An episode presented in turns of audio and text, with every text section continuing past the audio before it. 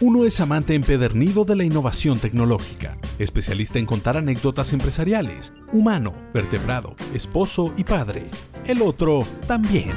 Tecnófagos, devoradores de tecnología. Dos expertos que mastican información por ti para hacer más digerible tu conocimiento digital. Bonjour. Hoy le puedo servir Internet de las Cosas, un petit piu de inteligencia artificial sazonada con automatización, o si lo prefiere, un buen corte de blockchain o data centers. Esto es Tecnófagos. Bienvenidos. Muy bien, bienvenidos a Tecnófagos, devoradores de tecnología. Un apetitoso menú se presenta frente a nosotros y lo devoraremos para comentarles las noticias sobre la tecnología y cómo está afectando nuestras vidas. Esperamos que para bien. El día de hoy vamos a hablar de lo que está hablando todo el mundo, del Face al Meta. ¿Qué pasó? ¿Qué se transformó? Vamos a tratar de entender cómo se está convirtiendo esta empresa y por qué lo están haciendo. Tenemos una nota que dice, Santa, tenemos un problema, podría no haber suficientes Nintendos este fin de año. Vamos a hablar un poquito de la escasez de chips y qué es lo que está pasando al respecto. Vamos a tenerles noticias para este buen fin, lo que representa a niveles económicos en un país como el nuestro.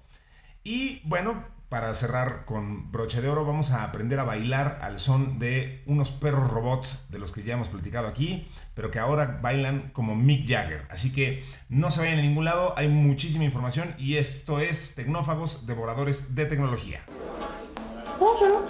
¿Los señores quieren leer la carta?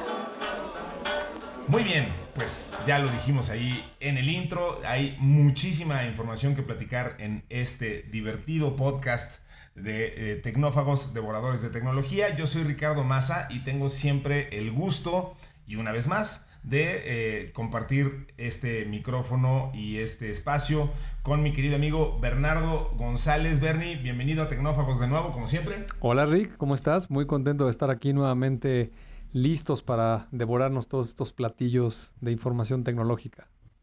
Así será, pues vamos a, a darle a esto porque la verdad es que hay muchísima información.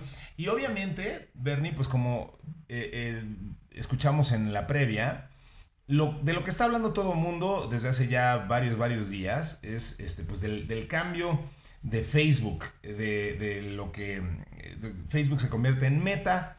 Eh, ¿Qué significa esto este, en medio de tantas demandas, en tanta cosa que está viviendo hoy Facebook, que verdaderamente es todo un, un, un caso de estudio universal sobre relaciones públicas y, y, y, bueno, marketing y posicionamiento de marca, lo que ha pasado con Facebook, pues como todo en la historia de esta, de esta empresa, ha sido vertiginoso, ¿no? O sea, sí. pasaron de ser los consentidos este, y, y la, el ejemplo a seguir a uno de los casos más odiados y luego se les empezó a acusar de, de problemas políticos y de influenciar campañas y últimamente de, de incluso de, de, no hacerle caso a reportes que hablaban de la salud de sus consumidores. En fin, o sea, eh, Facebook ha dibujado una gráfica este, dramáticamente polarizada, ¿no? Entonces... Eh, pero la nota, y por donde vamos a empezar, es lo de su cambio de, de, de nombre, ¿no? Entonces, Aquí hay una cita que dice que las formas de conectarse evolucionan y nuestra empresa también. El metaverso es el siguiente paso en la evolución de las conexiones sociales. La visión de nuestra empresa es ayudar a hacer realidad el metaverso. Por eso cambiamos de nombre para reflejar nuestro compromiso con este futuro. A ver, vamos por partes porque hay mucho que decir de esto. Sí. Bernie, ¿qué, qué, ¿qué, implica primero que nada esta, este cambio eh, que, que, bueno, entendemos que no no significa otra cosa más que la empresa madre, eh, que en este caso Facebook, o como ellos lo llaman en el interior, la marca azul, uh -huh. eh, cambia de nombre, pues para demostrar que, que son este, un, una empresa, un holding que Correcto. tiene distintas marcas, y entonces pues no es que Facebook, la, la, plataforma, la red social vaya a cambiar de nombre.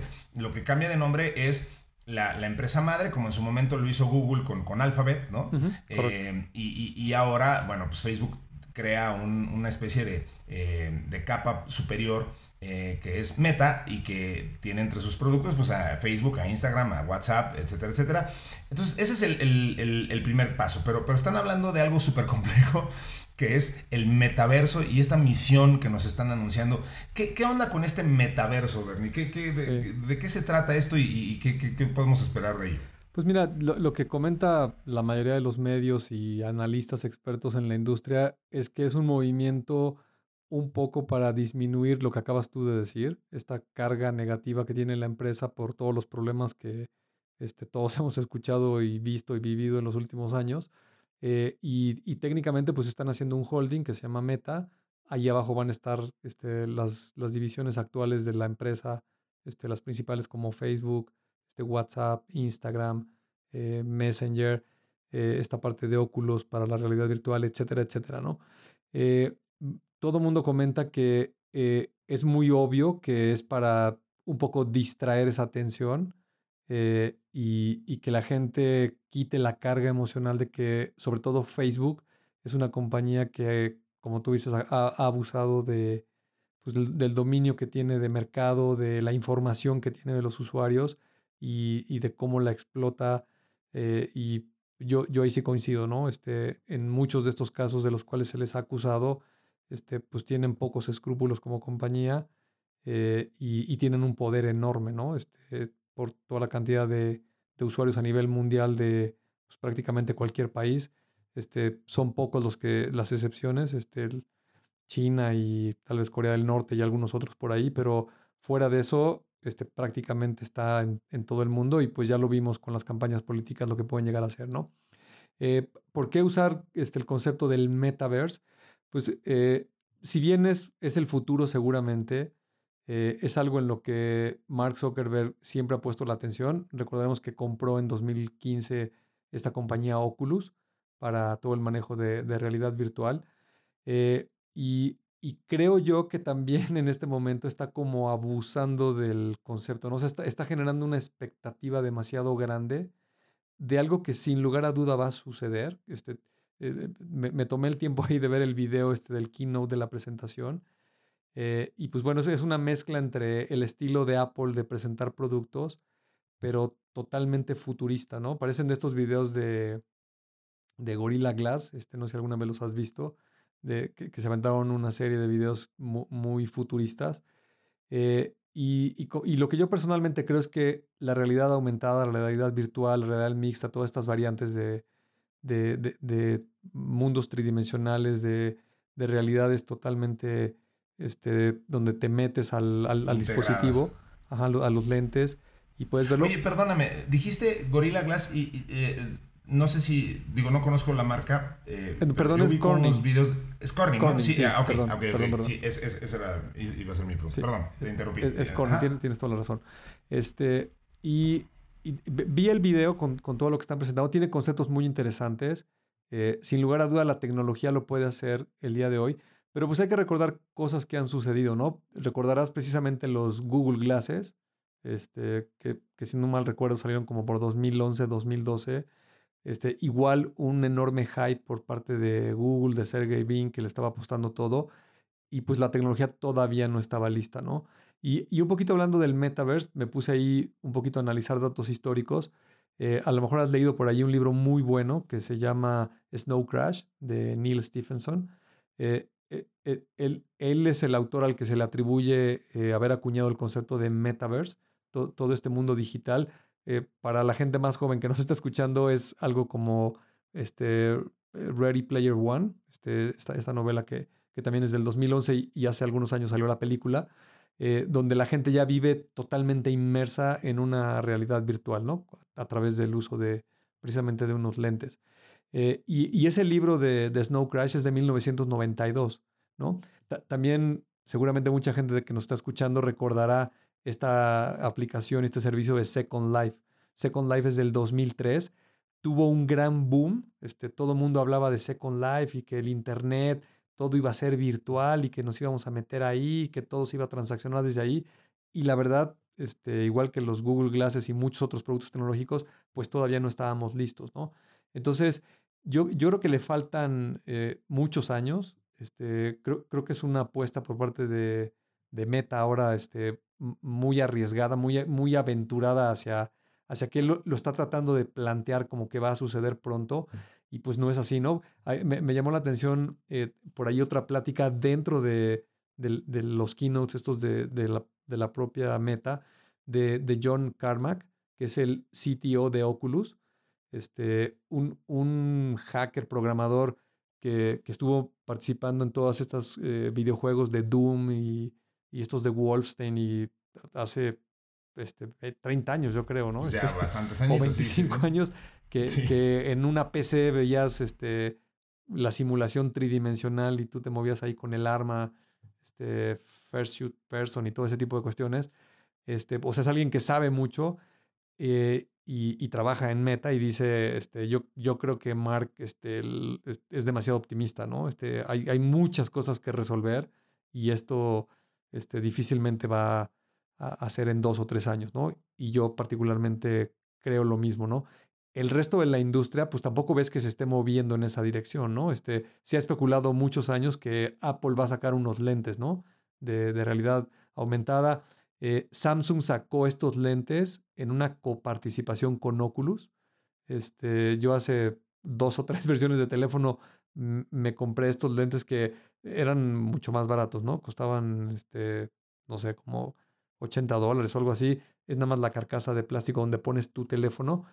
Y hace unos dos años, este, Samsung se empezó a alejar en sus dispositivos el soporte de esos eh, lentes de, de, Oculus, ¿no?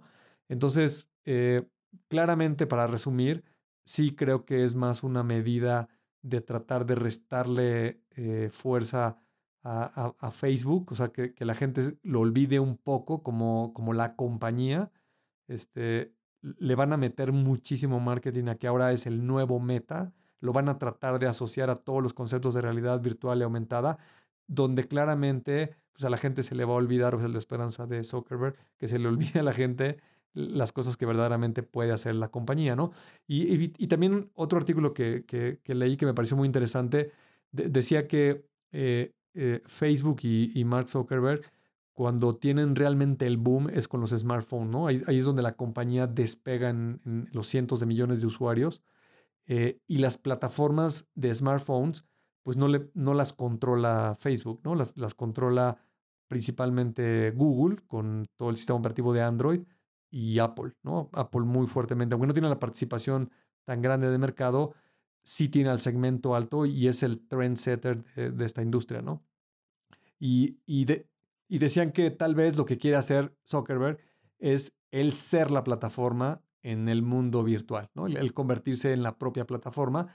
Y, a mí me parece eso terrible, ¿no? Porque si, si donde no controlaba la plataforma ya vimos lo que es capaz de hacer, este, no me lo quiero imaginar este, el control Siendo el dueño también de... yo, yo, no, nunca me compré los Oculus, sí me compré los Google Glasses, que, costaban como 1.500 dólares, una este, barbaridad y quedaron ahí tirados en un cajón.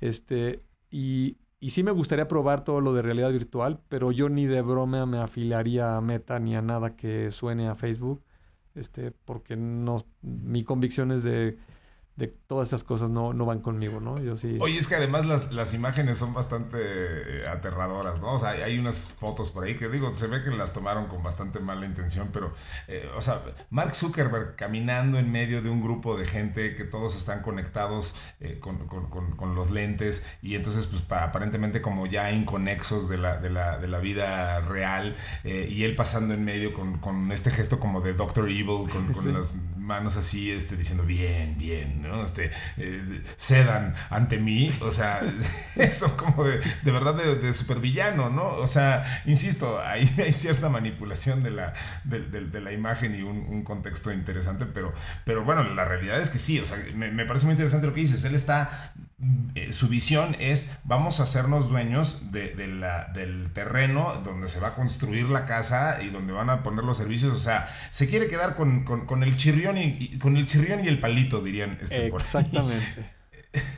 y, pues sí, ya sabemos que eso, eso ha traído malas...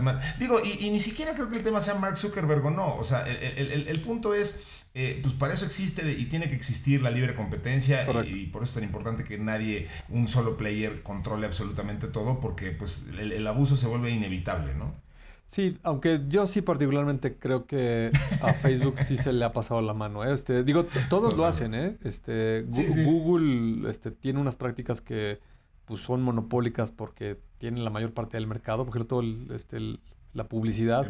Durante muchos años este, eran ellos prácticamente solos en el mundo digital y ellos este, regían, ¿no? El, el, sistema operativo de Android, pues tienen un monopolio, este, bueno, no es monopolio porque está Apple, pero es muy fuerte, ¿no? Tienen al resto de la industria, este, tiene que estar con dispositivos de Android. su palma, sí. Y tienen sus altibajos, pero no son tan, no, no, llevan las cosas tan al extremo como Facebook, ¿no? Facebook a mí me parece que este, fácilmente podría ser el presidente de un país, este, Mark Zuckerberg, ¿no? Tiene todos los atributos para mentir y decir cualquier cosa y, dice cosas que ni él se las cree, ¿no? Este...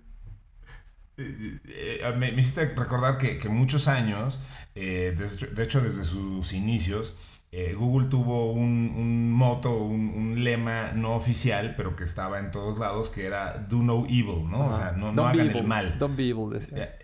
Exacto. O sea, entonces, Don't Be Evil era como este rollo, o sea, te hablaba de que sabían del poder que estaban desarrollando, de lo que, la visión que tenían eh, y lo que esto podía representar, y, pues justo no querían que, este, que, el lado oscuro de la fuerza los, los sedujera. Eh, al parecer le faltaron unos de esos cartelitos a, a, No, le siguen faltando. Eh. este, te, digo, vi, el video, este, no sé si lo has visto tú, el keynote.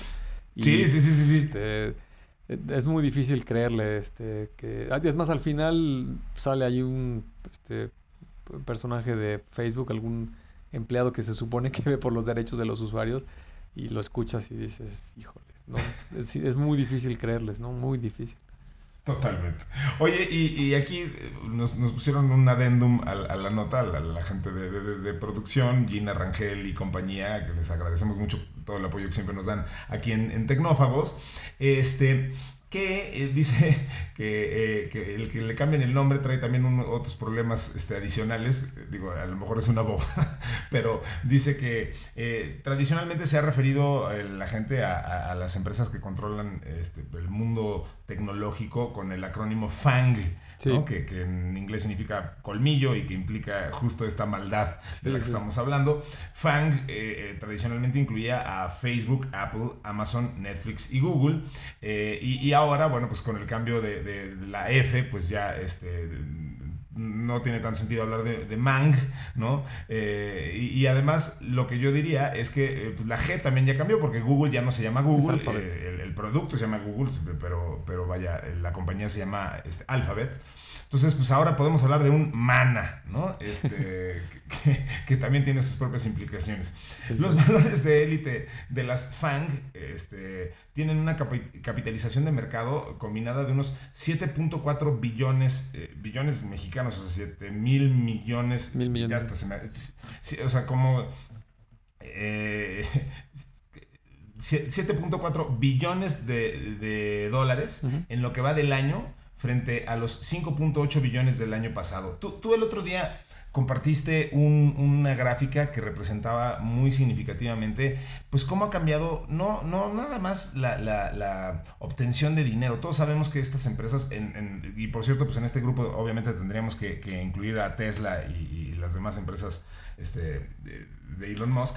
Eh, pero, pero en esta gráfica se veía muy claramente cómo se ha vertido y ha girado la economía mundial a partir de, la llegada de las empresas tecnológicas y de la digitalización, eh, porque, bueno, pues cuando la economía y, los indicadores principales, el Standard Poor's y el top 500 de las empresas, este, estaba basado en, la General Motors y en empresas muy basadas en, ladrillo y mortero y, infraestructura muy sólida. Eh, eh, bueno, mantenían cierto nivel y ahora de, una pues de unos 15 años para acá quizá, eh, que, se virtió todo pues hacia el índice Nasdaq y, estas empresas que tienden a ser un poco más intangibles pero que, y, más volátiles, pero pues bueno, lo que hemos visto que la tendencia ha sido siempre hacia arriba, este, la, gráfica que pintan eh, es, dramáticamente este, opuesta a, a, cómo era. Lo que quiero decir con esto es, la economía mundial ha crecido muchísimo, a partir de que estamos este, basándonos en la, economía digital, no nada más por lo que han acaparado estas empresas, sino pues por lo que han representado en, industrias aledañas y secundarias, etcétera, ¿no? O sea, es, es, espectacular cómo, cómo, cómo se ha dado ese crecimiento. Sí, sí, sí. Eso que comentas es bien interesante porque yo por ahí del 2017 que empecé a, meterle un poco a, más a lo de las criptos y entender cómo, cómo jugaban con la economía, eh, si tú analizas la historia de la economía de los últimos 300 años, este, la economía moderna, eh, eh, ha estado en constante crecimiento. ¿no? Ese es un concepto difícil de entender porque incluso cuando las economías decrecen, lo que sucede es que el ritmo al, que estaban acelerándose, este, si fueran un vehículo, este, disminuyen la aceleración, pero las economías no van en reversa, las, economías no se detienen. Este, este, digo, hay casos muy, muy extremos como Venezuela, que, que sí llegó a unos niveles este, casi, casi de paralizar la economía, pero eh, por lo general, quitando esas excepciones, la economía siempre está en crecimiento constante. Cuando decimos que bajó la tasa o que es negativa, pues es que se disminuyó el ritmo al que se, que se crecía, ¿no? Y en esa nota que, les compartí por ahí, eh, lo que comparan es que las empresas top del 2005 eh, pues se, medían en billones de dólares, ¿no? 200, 250, 150 billones. Y ahora las top 10 compañías más grandes se miden en trillones de dólares, ¿no? Y la economía va a seguir creciendo, ¿no? O sea, cada vez va a haber más dinero o más valor en circulación y, y ahora pues tienes al menos este, la semana pasada estaba Microsoft encabezando la lista con 2.5 trillones de dólares, Apple con 2.48, eh, Saudi Aramco, que es la única que no es tecnológica. Sí, no tecnológica. Este, es que es la, petrolera de Arabia Saudita, la, principal exactamente. petrolera. la, petrolera que está en tercer lugar es la única que no cae en la categoría de tecnología. Alphabet está en 1.9 trillones, Amazon en 1.7, ahora Tesla recientemente en 1.2, eh, Meta precisamente o, ex Facebook este, en 900 eh, billones de dólares y Nvidia en 600 billones de dólares. ¿no? Entonces, si revisamos esta lista dentro de 10 o 15 años, pues ya va a haber este, cuatrillones de dólares este, en, en, en esas cifras, ¿no? Muy, muy interesante. Sí, sin duda. No recuerdo si lo comentamos aquí en Tecnófagos, pero por ahí estuvo circulando un tiempo, se puso de moda un, un artículo, un estudio que alguien hizo cuando Jeff Bezos eh, alcanzó los 100 billones gringos, este, 100 mil millones de dólares de, net worth, como le, llaman en, Forbes estas publicaciones, o sea, su, valor publicado, digamos, este, eh, empezó a circular un, artículo que, que, decía que era posible que ese crecimiento exponencial que había tenido su fortuna no se detuviera hasta que llegara al trillón de dólares, ¿no? Este, justo como dices, en, en, 10, 15 años, pues si, si esto, si esa tendencia siguiera así, este, podríamos estar hablando de, que efectivamente eh, pues se multiplicara este, 100 veces más la fortuna de, de, de Besos, ¿no? Que, que, ya de por sí era este, escandalosa, ¿no? Entonces, digo, claro, e, esas son las, el tipo de cosas a las que nos hemos tenido que acostumbrar eh, con, con, con, estas economías tan dinámicas y tan, tan, insisto, volátiles, que como bien dices, pues tienden a siempre ser, al final la tendencia siempre es ascendente, ¿no? Exactamente. Y, y digo, el comentario de las cripto, ahorita que está el precio del Bitcoin este, en, sus máximos históricos, eh, ayer llegó a los 68 mil dólares. Eh, está a punto de llegar el mercado de las criptomonedas a los 3 trillones de dólares, ¿no? O sea, casi la mitad de este grupo de empresas top que están en el mundo. Eh, y yo creo que eso es muy buenas noticias para la gente y las empresas en la economía, porque pues si tenemos la capacidad de ver las oportunidades, de reinventarnos, de aprender cosas nuevas, pues esto va a seguir creciendo eh, casi, casi exponencialmente, ¿no? Ahora Elon Musk es el, por lo menos es el, hombre más rico del mundo de esta semana, porque luego la lista va cambiando. Pero parece que se les está despegando, ¿no? Este, ahora eh, eh, su fortuna es más grande que la de Bill Gates y la de Warren Buffett juntos. Eh, y, está a punto de duplicar la de Jeff Bezos, que hace seis meses este Jeff Bezos era, el, más rico histórico, ¿no? Era el más rico históricamente. Y, y, pues esto va a seguir creciendo muchísimo, ¿no? Este, de todos los temas que hablamos aquí en Tecnófagos, este, prácticamente no hay uno en donde no veas que hay un gran crecimiento y muchísimas oportunidades para hacer cosas, ¿no? Así es. Pero no todo es miel sobre hojuelas, mi querido Bernie, porque la siguiente nota que vamos a comentar eh, tiene una connotación interesante eh, y, que es algo que eh, ya nos habían dicho que teníamos que mencionar aquí desde hace algún tiempo, porque desde hace mucho tiempo, desde como consecuencia de la pandemia, bueno, ahorita analizamos si es la única, la única causa o no, este, hemos experimentado una escasez de chips eh, en, el mundo, eh, en particular en China. Y entonces eh, vamos a, entrarle a esta nota que, titularon Santos Problemas, porque Santa y los Reyes Magos pueden tener posibles problemas para cumplir deseos. Como lo mencioné al principio del, del programa, a ver, la nota en particular es una nota de Forbes que dice que las acciones de Nintendo cerraron con una caída de 1.7% antes de los resultados y han perdido hasta un 25% de su valor este año. Em, porque aparentemente Nintendo no va a poder alcanzar a cubrir la demanda de la temporada navideña, en particular de su producto de Nintendo Switch, por la escasez de, chips para armar este, este, este producto. Nintendo recortó su previsión de ventas de la consola de videojuegos Switch para todo el año en un 6% y dijo que está luchando para satisfacer la demanda en la temporada navideña, ya que la escasez de chips ha interrumpido la producción del dispositivo. Muchas empresas han advertido de los riesgos que plantea la escasez mundial de semiconductores y la mayoría se han abstenido de recortar sus objetivos. Toyota Motor Corp eh, fue una excepción también, redujo su panorama de ventas de vehículos para el año hasta finales de marzo.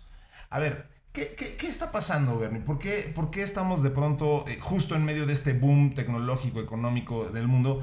Eh, ¿Cómo es que nos está fallando algo tan elemental en la cadena de, suministro como, la fabricación de, chips, de, semiconductores? ¿Qué, de dónde proviene esto? Sí, mira, lo que yo estuve investigando es que la industria que se dedica a producir estos semiconductores y chips, eh, que, muchos vienen de Asia y otros de Europa y algunos acá en América, eh, normalmente las fábricas las tenían más o menos a un 80% de su capacidad. Es la producción continua que estaban eh, haciendo mes a mes cada una de estas fábricas.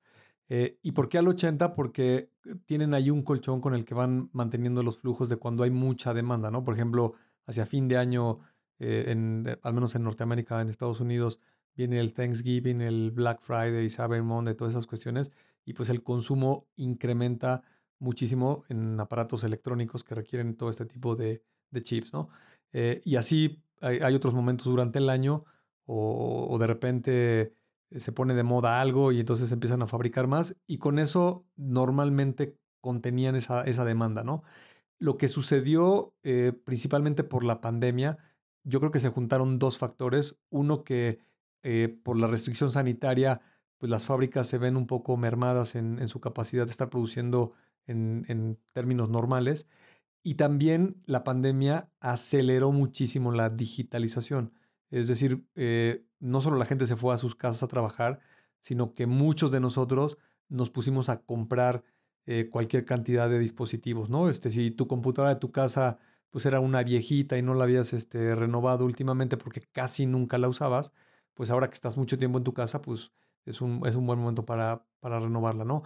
también se dio un fenómeno general de compras que pues, la gente no podía salir, este, estás aburrido y pues todos le metimos este, con singular alegría al e-commerce, ¿no? A estar comprando cualquier cantidad de cosas y una de las grandes categorías son los electrónicos. Entonces, ¿qué está sucediendo en esta crisis en 2021? Que las fábricas actuales están al 100% de su capacidad. Entonces ya no tienen excedentes de dónde cubrir más demanda y empezaron a afectar industrias muy puntuales, ¿no? Esta de la industria automotriz pues es muy marcada porque varias eh, fabricantes de automóviles han tenido que reducir fuertemente la entrega de vehículos o algunas de ellas incluso parar. Eh, me parece que en España, este, no sé si Seat o alguna de estas este, fábricas que están ahí, de plano detuvieron unas semanas la, fabricación de automóviles. Y, es bien interesante y, creo que conecta muy bien con el tema que siempre manejamos aquí en Tecnófagos de la importancia de la digitalización y de evolucionar los negocios y también nosotros como personas, porque fíjate que la excepción fue la empresa Tesla. Tesla, eh, si tú recuerdas, durante la pandemia fue donde se empezó a valorar muchísimo. Y uno de los factores que atribuyen a esta valoración es que Tesla prácticamente no disminuyó el ritmo al que estaba entregando automóviles.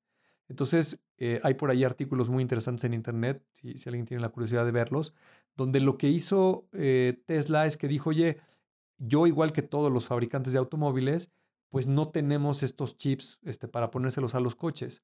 Eh, tenemos opción de traer otro tipo de chips, pero nuestro software no funciona en esos chips.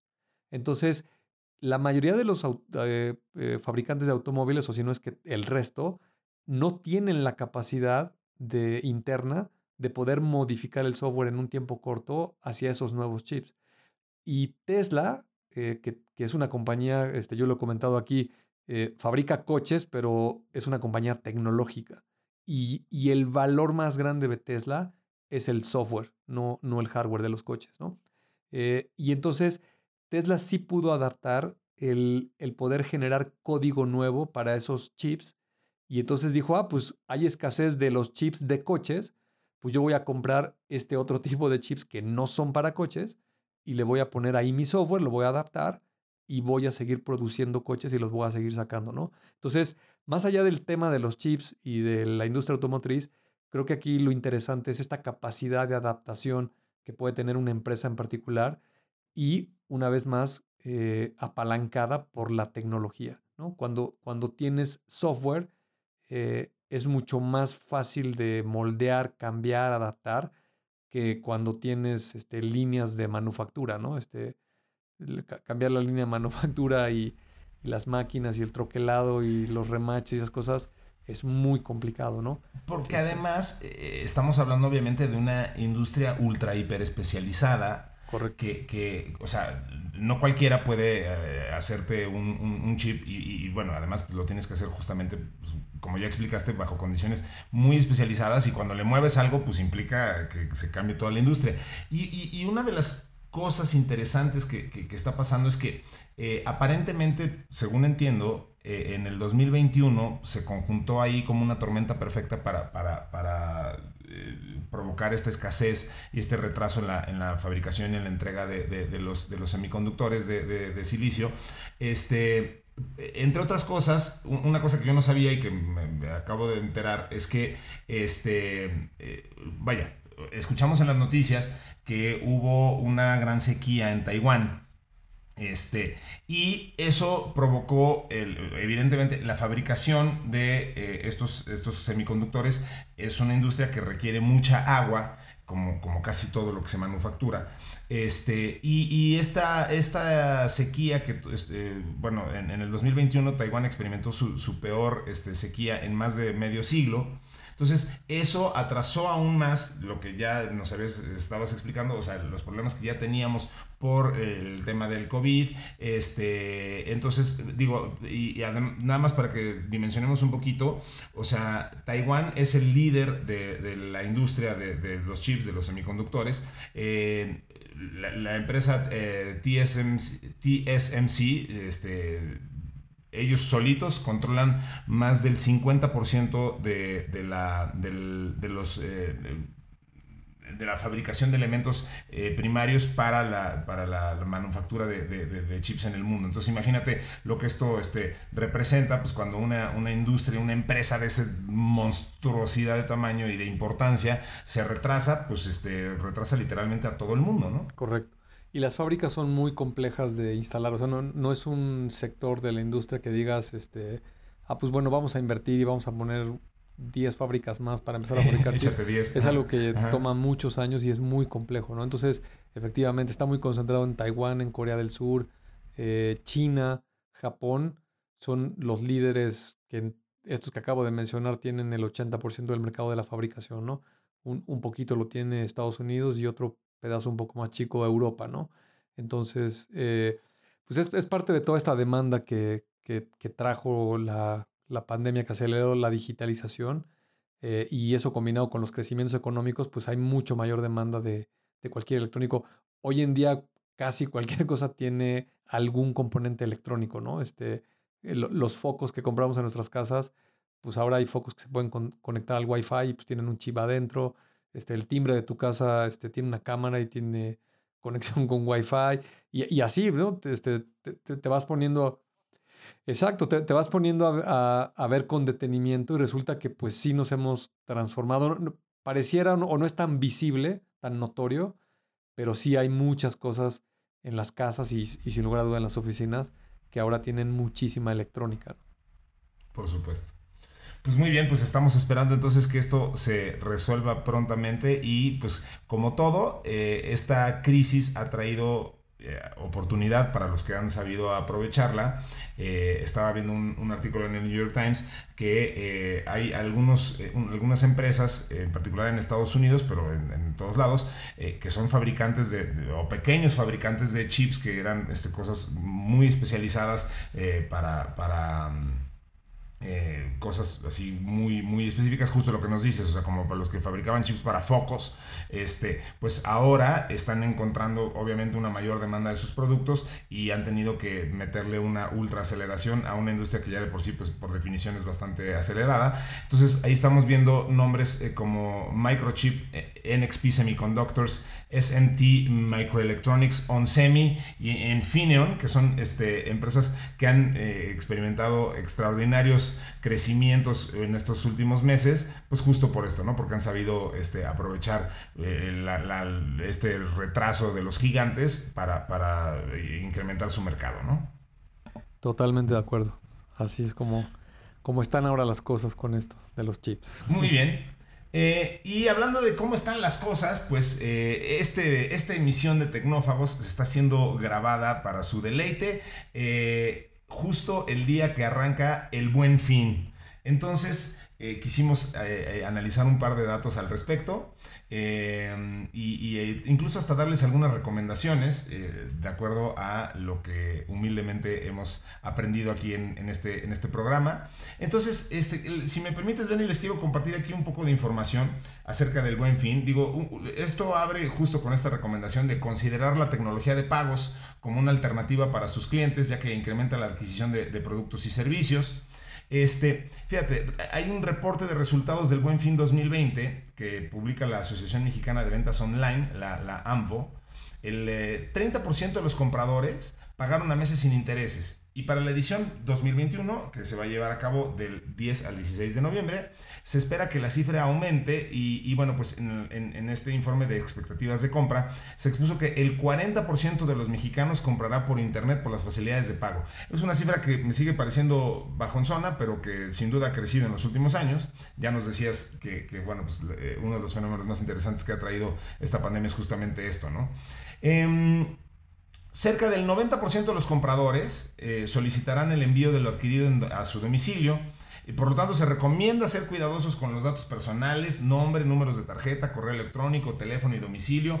Eh, protejan esto, por favor, y utilicen en la medida de lo posible este, plataformas como PayPal para no andar dando números de tarjeta para todos lados. Este, también muy recomendable revisar los avisos de privacidad y las ofertas que condicionen al proporcionar los datos personales. Em, Héctor Tejada Sharp, que es presidente de la Confederación de Cámaras Nacionales de Comercio, Servicios y Turismo, la Concanaco Servitur, dio a conocer que la edición del Buen Fin de este año, eh, en esta edición los consumidores contarán con una aplicación digital a través de la cual se anunciarán promociones de manera diaria. Esta plataforma se llama, eh, bueno, eh, está alojada en elbuenfin.concanaco.com.mx y ya lo pueden descargar y se espera que sumen a más de 130 mil empresas. Eh, pueden descargar la app y conocer las ofertas. Así que así estaremos viviendo nuestro, eh, nuestro Black Friday este, mexicano eh, aquí durante este, durante este buen fin. Bernie, ¿qué, ¿qué, opinas de todas estas cifras increchendo del consumo de los mexicanos, del, del, mercado mexicano ah, en las plataformas digitales? Pues yo lo veo muy positivo. Creo que sobre todo con estos previos dos años por la pandemia, me parece que es una extraordinaria oportunidad para todo ese sector de, retail y de ventas de muchos productos.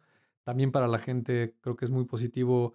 Eh, ya, en México esto tiene varios años y la gente ya se espera a esta época cuando necesitas cambiar tu televisión o, comprar algo de, un costo un poco más alto, creo que, es buenísimo, ¿no? Y, por supuesto como país para la economía, eh, pues ya ni, ni el futuro, ¿no? Es, es el presente y como lo comentamos, así como con la economía que siempre está creciendo, esto no es la excepción y lo seguirá haciendo, ¿no? Como, como referencia, te estaba viendo una nota eh, de lo que fue. En, en, China tienen el Día de los Solteros, que es el, el 11 de noviembre. Este, es muy chistoso porque es el 1-1, como este, un, un, single ahí, este, le, pusieron el 11 del 11. Y, y el año pasado eh, vendieron este, las empresas de, de, comercio electrónico 75 billones de dólares ¿no? en todo este, este, este evento. Y para este año, pues esperan que sea eh, al menos un 15 o un 20% mayor. ¿no? Entonces, Asia lleva la delantera en todas esas tendencias de, de compras en, días particulares. Ya, yo creo que ya rebasó los montos de los Estados Unidos del Black Friday y sobre todo en plataformas digitales, ¿no? En China es impresionante, eh, particularmente lo que tiene WeChat, que es de Tencent, eh, un, un, marketplace de muchísimas este, servicios y aplicaciones y por supuesto todo mundo allá lo utiliza para comprar este, como mecanismo de pago. Los QRs es una locura, entonces eh, acá en, en, México y en América Latina, pues seguramente seguiremos esa tendencia, ¿no? Entonces, económicamente, pues es algo muy positivo. Yo también lo creo y, creo que, bueno, pues sí, como dices, es una tendencia, este, una, tendencia positiva que eh, nos, nos habla de, la, de, la, educación de las, de, las audiencias, de, la educación me refiero en el mejor sentido de la palabra, o sea, creo que, creo que estamos este, viendo cómo el, el consumidor cada vez está más informado y está efectivamente realizando mejores, mejores compras y sobre todo bueno, uno, perdiéndole el miedo, que eso era algo que, que, históricamente nos, nos, tenía rezagados, eh, y ahora que ya se le perdió el miedo, pues ahora estamos en otra etapa en la que, bueno, ok, qué bueno que ya, ya no te da miedo este, dar los datos de tu tarjeta de crédito, ahora este, aprende a cuidarlo y aprende a que no, no, no, no, no te vayan a hacer este, alguna, alguna jugarreta, ¿no? O sea, todo es parte de un, de un proceso de, de, de este, conocimiento, digamos. Sí, sí, sí, totalmente. Las recomendaciones de ciberseguridad que siempre hacemos hincapié en este programa Particularmente, tómenlas en cuenta si va a hacer compras electrónicas durante las próximas semanas por motivo del buen fin. Muy bien. Y bueno, pues vamos con otra nota que en este caso tiene que ver con algo, una empresa de la que ya hemos hablado varias veces, que es Boston Dynamics. La verdad, Bernie, nos declaramos fans de, Boston Dynamics, no nada más eh, por lo que hacen y producen, eh, que ahorita platicamos más de, sus robots, sino por su marketing. La verdad es que es una empresa que ha encontrado una forma de hacer marketing del que llamarían orgánico en algunos lugares. Este, a mí personalmente no, me encanta el término, eh, pero el punto es han hecho muy bien el comunicar lo que hacen de forma viral. Eh, sus videos se, comparten y replican infinidad de veces cada vez que hacen algo. Claro, tienen un producto muy vistoso, hacen robots y, robots humanoides, o en este caso este, perroides. pero, pero al final, digo, lo que sí hacen muy bien es que hay mucha gente que se dedica a ese tipo de cosas y siempre es Boston Dynamics los que acaban haciendo contenido muy, muy, muy replicable, muy disfrutable, que el tipo de cosa que la gente le da este, compartir en sus plataformas sociales o que te envía por WhatsApp y pues es a lo máximo a lo que aspiras como marca, eh, en particular en tu comunicación y en tu, en tu publicidad y mercadotecnia, pues eso es lo que quieres, que la gente eh, vea que tu contenido es tan bueno y tan divertido y este, que, que, lo envíes de forma orgánica y entonces pues es el canal de comunicación más noble que, que te puedes topar. En particular, de lo que estamos hablando, es que eh, eh, Boston Dynamics, esta empresa de, robótica, eh, decidió celebrar muy atinadamente los 40 años del lanzamiento. Bueno, a ver, la nota dice 40 años del lanzamiento del disco debut de los Rolling Stones. Yo creo que ahí debe de haber un error, porque este, según yo, los Rolling Stones, a ver, pues ya, ya, ya llevan más de 60 años este, de, carrera, pero bueno, el chiste es que por ahí viene la cosa, este, decidieron celebrar eh, el lanzamiento del primer disco de los Rolling Stones eh, en Boston Dynamics y lo que hicieron fue enseñarle a sus, a sus perros robots, de los que ya hemos platicado, a bailar como Mick Jagger. Entonces, los operadores de Boston Dynamics y la coreógrafa Mónica Thomas dieron vida a un robot que ya sabemos que lo llaman Spot, imitando los movimientos de Mick Jagger y el resto de los miembros de los Rolling Stones. Este, y bueno, pues lo que ya hemos dicho, Spot es un viejo conocido, eh, ha dado muchas vueltas por YouTube, este, lo hemos visto bailando junto al grupo BTS, por ejemplo, pero eh, en este caso lo, lo, lo, interesante de esto es que al representar los pasos de Jagger es, eh, es la similitud O sea, lo que está buscando la empresa es darte a ver eh, las altas capacidades de replicación que tienen una de sus, sus creaciones. Vean el video en, YouTube, de, en el canal de YouTube de Boston Dynamics. Apenas tiene cinco días de aparición, pero ya suma más de millón y medio de visitas. Entonces, pues insisto, creo que lo interesante no es tanto, eh, aquí lo interesante no es tanto el qué, sino el cómo este, están, están contándonos esta, esta información los de Boston Dynamics, ¿no? Sí, totalmente. A mí me gusta mucho la historia de esta empresa porque, si no mal recuerdo, estaba ahorita buscando el dato, pero ya no, ya no lo vi, eh, fue fundada por ahí de 1992. es una compañía que el año que entra va a cumplir 30 años de existencia eh, ha, cambiado de dueños varias veces. Eh, eh, se especulaba en algún momento de su historia que trabajaba para el gobierno y que eso dificultaba este, que, la adquiriera alguna empresa privada.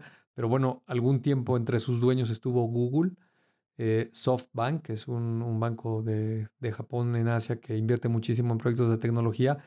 Y hace un año, también si no me falla la memoria, fue adquirida por Hyundai, también este fabricante de pues, no solo de automóviles y electrodomésticos en Asia, muy, muy grande, ¿no?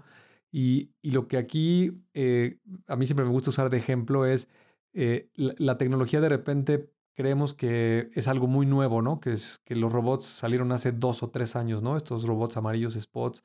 Este, y, también es fácil imaginar con esos videos tan bien hechos que en dos o tres años este, todo el mundo va a tener en su casa uno de estos perros amarillos, ¿no? Y, y la verdad es que eso no es así, ¿no? Este, eh, estos robots es una tecnología muy, muy compleja. Eh, si, si, recuerdas por ahí de, de, principios del año 2000, este, esa versión del perro amarillo actual eran, eran de gasolina. Este, hacían un ruido tremendo y, y, como que marchaban y estaban ahí asociados a cosas militares. Eh, después sacaron este robot Spot, sacaron este forma humanoide de Atlas, que, que también es muy espectacular lo que hace. Y, fíjate que hace como unos 6, 8 meses salió un video muy interesante de este robot de Atlas que le pusieron eh, en un lugar cerrado una especie de pista de obstáculos, una mezcla ahí entre obstáculos de atletismo y parkour, este, donde el robot Atlas hace una rutina espectacular, ¿no? Este, brinca en un solo pie y se sube a una mesa y se echa marometas y cae parado y este, casi casi hace high five y, es impresionante ver, ver, lo que hace, ¿no? Y, a las pocas semanas sacaron un video detrás de cámaras del trabajo que les costó hacer ese video, porque evidentemente el robot pues está manejado con un control, tiene algunas partes autónomas, pero no, son la mayoría. Y el robot este, pues falla y falla y falla y se resbala y se cae. Y, aparte ese, de Atlas, este, para que se muevan las extremidades, es con presión hidráulica, ¿no? se, cae y se le rompe una manguera y se le empieza a salir un líquido como aceite. Este, es, muy simpático, pero al, punto al que voy es que eh, la tecnología de los robots en particular es muy sofisticada, muy compleja y lleva muchos años, décadas en que, en que se vaya depurando, ¿no? Sin lugar a dudas el futuro, sin lugar a dudas los vamos a seguir viendo y cada vez van a entrar en más actividades cotidianas y comunes, pero es algo que va a tomar su tiempo, ¿no? Sin duda, y ya nos has platicado aquí algunas de las aplicaciones que efectivamente van a empezar a tener, que, no todas son tan sexys, digamos, como, como, como un perro robot o, un robot humanoide, eh, que, bueno, sin duda es lo que más llama la atención, por eso lo, lo califico de sexy, no porque los perros me parezcan particularmente sexys, no, no, quiero que se vaya mal. Estás desvirtuado. sí, pero este, lo que, lo que sí es que, insisto, tú nos has explicado que este algunas de las aplicaciones que sí van a tener estos robots pues son eh, en, temas industriales muy sofisticados, eh, en optimización de, líneas de, bandas de producción, eh, o sea, digo, cosas que, efectivamente impactan de forma muy significativa la, economía mundial y, que cada vez van a ser de mayor, mayor demanda. Incluso, digo, hemos visto que, una de las nuevas tendencias, hoy que, se busca que no se desperdicie nada y que la, economía tiende a, eso, a, que vaya, si tu coche este, pasa ciertas horas este, apagado, pues entonces lo pongas a, producir y, lo pongas en Uber y, si tú si tienes una sala este, disponible, pues entonces la rentes como recámara y la pongas en Airbnb. O sea, esta, esta, esta este, economía del, del, share economy, pues impacta también, ya lo hemos platicado, eh, a, industrias y empresas y, la robótica no es la excepción. O sea, eh, eh, he, leído algunas notas en las que se habla de que hoy lo que se busca es que estos robots sean multifuncionales, O sea, muchísimo tiempo vimos estos robots que estaban muy especializados y empresas enteras, industrias enteras dedicadas a construir el brazo robótico que arma la puerta derecha del, del coche para Tesla Hoy lo que buscas es que ese mismo brazo, pues este, si también puede en algún momento ensamblar focos o, hacer otra cosa, pues va a ser mucho más eh, solicitado, evidentemente va a batir costos y, va a ser este, pues un producto estrella para la compañía que lo produce. Entonces, de nuevo, el, reto está en eso, en, volverlos cada vez más versátiles, más útiles este, y, con mayores aplicaciones para, para, la mayor cantidad de cosas. ¿no? Sí, una nota con Boston Dynamics es que la NASA... Eh, sacó un comunicado por ahí que está considerando para las siguientes misiones a Marte o lunas o planetas así muy eh, alejados y complejos, llevar una versión de un perro de estos este, spots este, o un humanoide de estos Atlas en vez de un rover, porque una de las versatilidades que tienen es que al, tener pies o, patas en, el formato de la forma de perro, este, es mucho más fácil que se puedan subir en, superficies este, irregulares, en rocas, este, se podrían hundir en la arena, en el lodo, que, que, a un vehículo con ruedas, pues eso le cuesta mucho trabajo, ¿no? El, el, de ruedas es muy fácil que se atasque, ¿no? O hay lugares donde de plano no va a poder subir, ¿no?